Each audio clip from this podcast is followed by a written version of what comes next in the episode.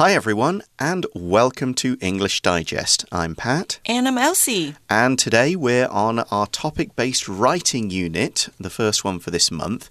This one is all about a uh, writing unit, all about students who order food to be delivered to their schools, not home. How often do you use like a, an Uber Eats, a Food Panda, or something else? I use food delivery services all the time. All Literally the time? all the time. Like every day, all the every day, and probably three meals a day I use those No apps. way. Really? Right, it's just so convenient. Sure, but isn't it expensive? Very much so. Ah, But, you know, I don't have time to cook. okay, fair enough. So if I'm outside working and I don't know what, what to eat, I'll just order food and get them delivered to my office. Okay, to wherever you happen to be working. Right. And I can choose. There are so many options of food. Sure. Right. So I can get whatever I want. Okay. Fast. Yes, reasonably fast, yeah. What about you? Um, I would say as a as a family, we probably two or three times a week. I would say. Do you cook? Yes, we we try to cook. We try to use our own stuff when we can, um, and. And, and sometimes it varies because sometimes it's not just like the Uber Eats Food Panda stuff. There's also a, like a vegetarian lunchbox place that does Ah. delivery service, Cool. and that's like pretty cheap. It's less than you know less than a hundred per lunchbox. Yeah. and you can get they give you extra rice. You can get a lot of different choices there, so that's a good thing. And and we can like have that delivered at lunchtime, and it can be saved and reheated for when we get home from work or school. Right. I also save food that way too. Yeah, so yeah. Put it in the fridge and then microwave it whenever we want to eat. Yeah, and we try to use it when we're ordering for like something that the entire family can eat or have, mm-hmm. rather than just like, oh, I want this tonight, I'm going to order Yeah, yeah, this. yeah. Because that's set, you know, then we can kind of avoid the piling up delivery fees and other things like that. Right. Although I think we might have the the like membership no delivery fee option at the mm-hmm. moment. Anyway, that's ordering it for home. We've I've definitely ordered it to the office once or twice, especially during COVID times. Ordering it to school for students. Is that a good idea? Um, probably not. Probably not. Okay. Yeah, Well, we've yeah, I think I can see good sides and bad sides, and that's kind of what we're looking at here. Why do you say not? Because I think it's will be harder for teachers to control hmm. the whole situation. Of course, you as a teacher are Yeah. definitely thinking it from the teacher's point of view. True. So this does this is relating to some news. Some senior high school students they used food delivery apps to get food sent to the school, and I have seen every now and again some Uber drivers coming up, although it's often with drinks. Hmm. And I think it's probably more often for the teachers than the students, but I'm not sure. So, this article is the people, the students, are giving their opinions on whether they agree with this idea and whether they should do this or not, giving reasons for the answer, and some examples to support the reasons in the second paragraph. The whole article should be at least 120 words in length. 今天的提示，我们要看到的是呢，近期有一则新闻报道，某校高中生违规订购外食，因为呢没有填写学校规定的外食单而遭到惩罚。请根据高中生订外食这个主题写一篇英文作文，文长至少一百二十个单词，文分两段。你要注意哦，第一段你要说明你是否赞成高中生订外食，并说明原因。第二段，请举自身的经验为例，解释你赞成或反对的理由。 So we'll be using first person perspective here as it's something you think. Now, you'll be making an argument, so the first thing you need to do is choose one side or the other. Are you in favour or not? Now, you can use present tense for the general stuff in the first paragraph. I think this because, so it's think, not thought. But in the second paragraph, when you're describing these past experiences and examples that support the points you've made, those things occur in the past. So you'll be using past tense, present perfect, past perfect, something like that to do more of a narrative. 是的，在第一段当中呢，你要说明你是否赞成，所以用现在简单式就可以了。那在第二段你要讲述自身经验的时候，好，当然是过去的事情，所以你要用的就是过去式系列。那再来到了 develop and approach 的地方，第一个根据提示呢，本文属于 议题性质的英文作文，所以呢是属于论说文类型的。那一般而言呢，当文章主题是与时事议题相关的时候，可以思考这个新闻的背景以及可能造成的影响，接着决定文章的切入点。那常见的架构，我们等下会说明。So, since the article asks you for an opinion, the first thing you need to decide is whether you are in favour or not. Now, this should be a fairly easy decision for you to make. However, if you can't think of lots of reasons apart from just, yeah, I like it, then you don't have to give your real opinion. Maybe you can write a better argument and write a better essay and think of more supporting reasons for the other side of the argument. So even if you think, yeah, great, order food, maybe you think, well, I can't think of a good reason or a good example Uh, maybe I'll just pretend I don't like the idea because I can think of good reasons for that. No one is saying you have to tell the truth. You just need to write well. 没错，所以呢，在考试的时候，你要选的是能不能很轻松、很简单就写出很多理由跟经验的那一方。好，不论你是不是真的赞成。 你就选比较好写的那一个。那再来到了 introduction 引言的部分呢，可以简述新闻内容以及所发议题的讨论，那说明个人、社会大众或专家对这个新闻议题的态度或者是看法。Yes, as always, we'll need to think about an introduction, a body, and a conclusion. The introduction could, for example, discuss the recent news, you could refer to it, or just maybe introduce the idea of how food delivery services have become you know, so popular over the last three or four years that they're now just like an essential part of everyday life. 是的，你也可以介绍说为什么这个食物外送的 App 这些 应用程式这么样的火红哈，到底是为了什么而这么样的窜红，这么样的受欢迎呢？哈，你也可以写在你的 introduction 的部分。那再来到了 body 主体，可以进一步分析这则新闻所引发的正反面讨论。与主因，接着表达自己对此事件的观点，并说明它所造成的影响。Yep, your body will have all the supporting details. So that's your reasons in the first paragraph and the examples that demonstrate them in the second. Make sure they match up. If you've got two reasons, use two examples that have and follow and demonstrate the same reasons. Otherwise, your article won't actually make sense. 是的，你提出的理由跟你等一下提出的 example 必须要相符哦，不能提出一个理由，然后给了一个完全不是为了他而给的例子。好，再来到了 conclusion 结论的部分，可以提出对此事件的反省、检讨，或者是如何改善的建议，也可以简单扼要的重申自己的立场。So your conclusion can just bring things back around to where you started. For example, you could end it with a recommendation to students and schools for what you think they should do going forward in the future. 那以本次主题写作来说呢，第一段你必须先简述新闻探讨的议题，以及在这个议题上你所抱持的态度。那第二段再举例支持你的观点。那要记得刚刚提醒过的，你所举出的亲身经验越是具体，就越能强化你的论点，并且提高文章的说服力。So we don't have a brainstorming part with this unit this month. But you can do some brainstorming using the same ideas as we've talked about in previous issues of our magazine or elsewhere, just any kind of brainstorming. We've got another unit later you could look at. You could make short lists of the advantages and disadvantages of ordering food. You could note down some ideas about the problems it could cause or what good things could result from it. And again, if you can't think of any good, real, true personal stories that relate to this, make something up. Like I said before, you don't need to tell the truth. You just need to tell a realistic sounding story that supports your points and is using good writing skills. 是的，那这边呢没有 brainstorming 的部分，不过你也可以自己拿一张纸，好写下，比如说要订外送的 pros and cons 好处跟坏处，它所带来的 problems 问题，还有 solutions 解决的办法，都可以把它列下来。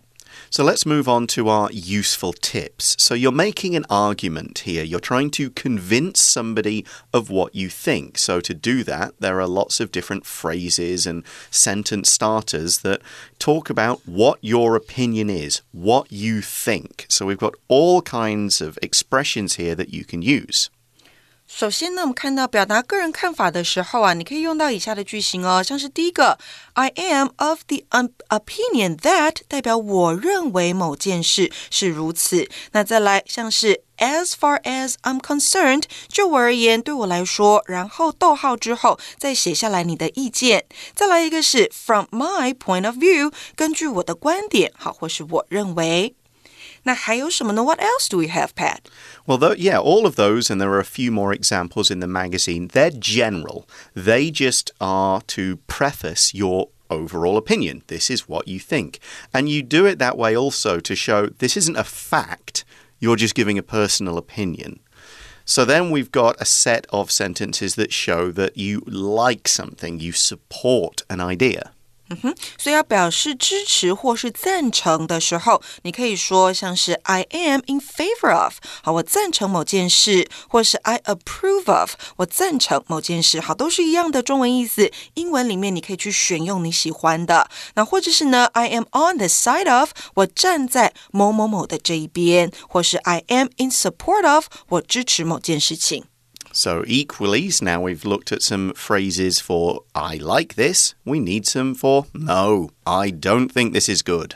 是的，所以要表达不赞成或是反对的时候呢，你可以说像是 I am not in favor of，好，我不赞成某事，或是 I am against something，我反对某件事。那还有一个。 I am opposed to 后面加上名词或是 v i n g，因为这边的 to 它是一个介系词哦，那代表就是我反对。啊，还有啊，像是 I don't support、I am not in support of 都可以来代表我不支持。Okay, I think we'll take a short break right now, and when we come back, we're going to look at an outline and match it to one of our writing samples. We'll also discuss those samples. Don't go away, we'll be right back.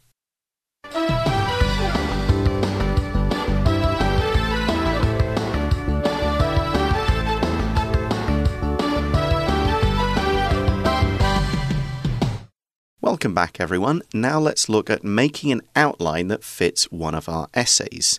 We got to get the right order of sentences in the outline. Of course, we can connect them and add more details later.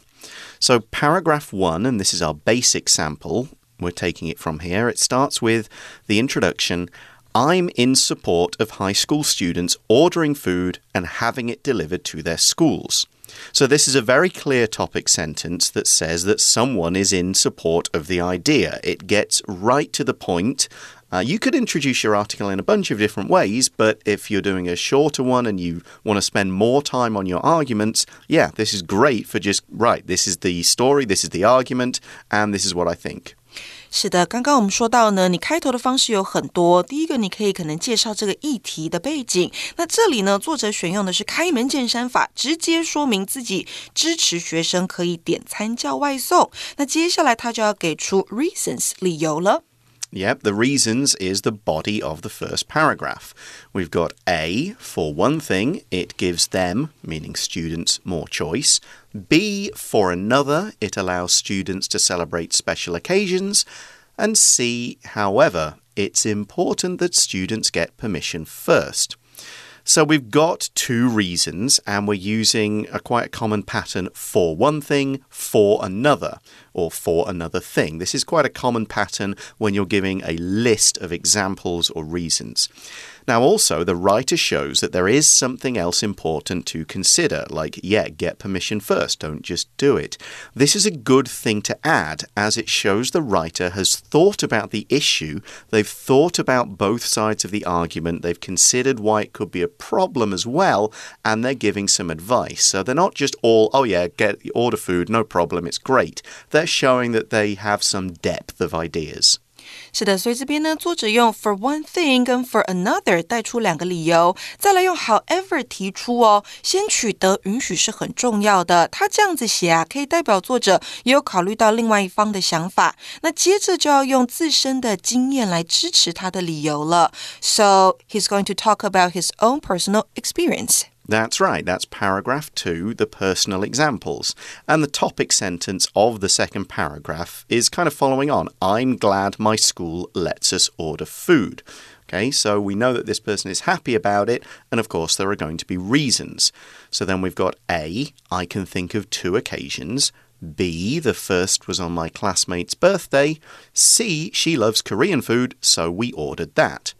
And then the other example, D, the other time was on the last day of the semester.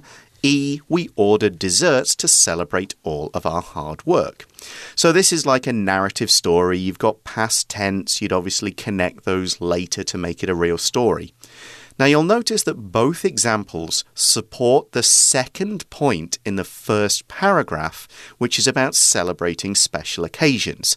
Now this is okay. We don't really need an example to support the it gives students more choice reason because that's obvious. Of course, food delivery apps will give you more choice. You don't need to give an example or give supporting detail. That's what food apps do. Everybody knows it. So it's fine in this case to demonstrate the second point with two examples because everybody gets the first one.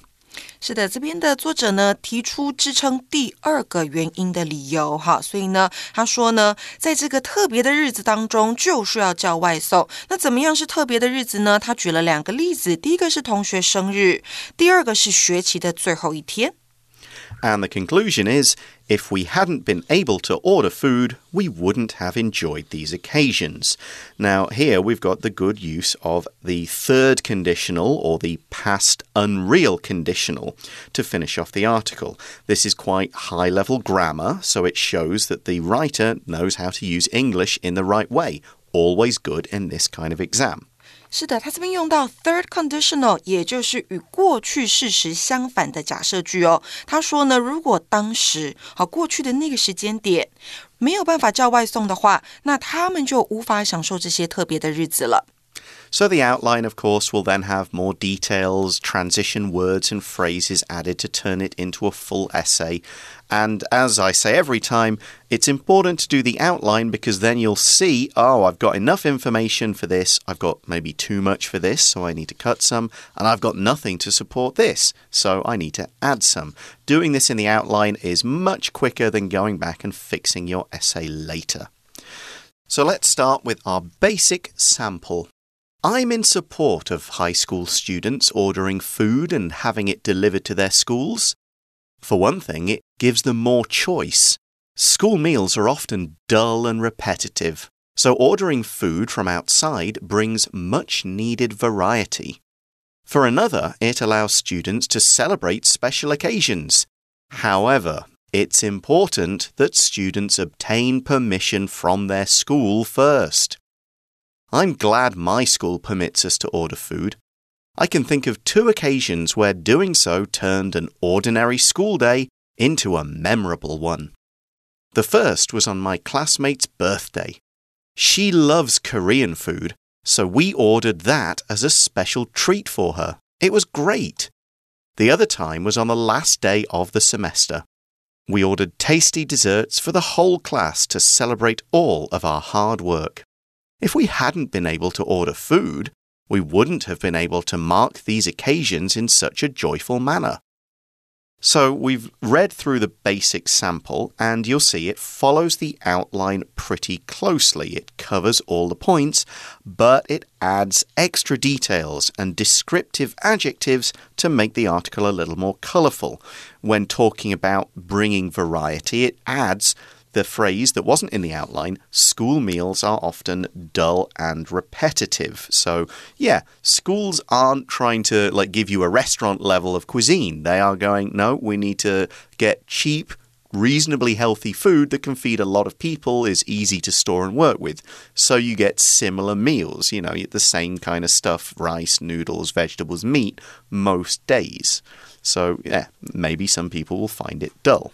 对，所以他用了两个形容词来形容学校所提供的餐点，dull 很无聊，repetitive 重复性很高。好，不过这是当然的喽。那再来呢？他提出自己论点的时候，提出自己想法的时候，他用的是 I am in support of something，好，代表我支持。那再来呢，刚刚提到的 for one thing for another，同学们要特别注意。还有就是他用 however 带出，不过叫外送还是需要老师允许的。再来，他提到了 two occasions，两个亲身经历的场合，他用 the first 带出第一个，the other time 好带出第二个。那最后他用假设句作结，重申能够叫外送的好处。Yeah, Elsie's already mentioned the word repetitive, so to explain it again would be repetitive because that's what it means. 对, same thing again and again. Okay, so that's all we're really going to say about the first sample. There's not too many other hard words. Of course, it's got that slightly more complex grammar in the final sentence, but we'll look at that in just a moment. Now let's take a look at the advanced sample and see what's going on here. Advanced sample. As a high schooler, I am firmly opposed to the idea of allowing students to order food from off campus. One significant reason for my stance is some students tend to skip the last few minutes of class before the lunch break to wait for their delivery. Monitoring and regulating students' behavior in such situations is a formidable task, which leaves room for students deceiving their teachers and disrupting the learning environment.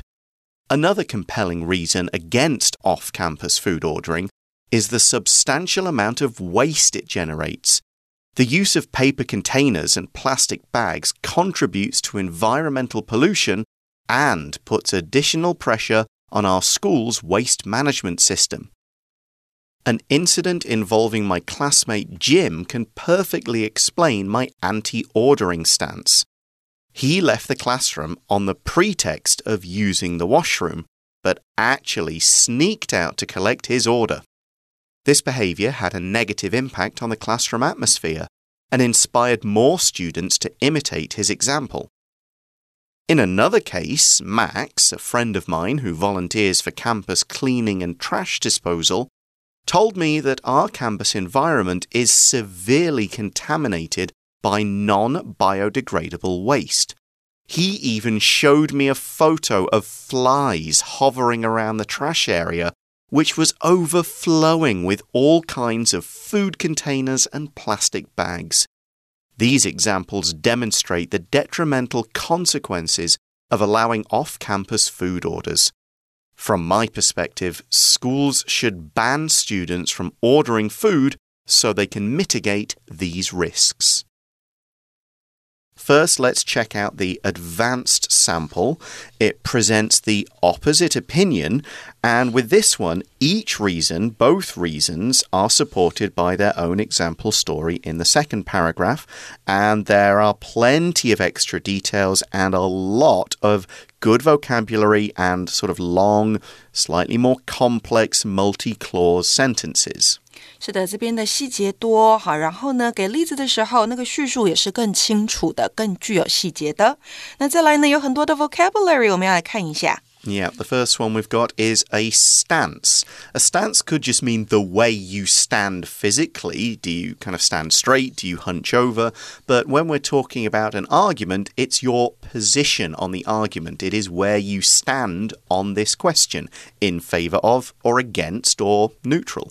是的，所以 stance 它代表就是一个人的立场。 Hmm.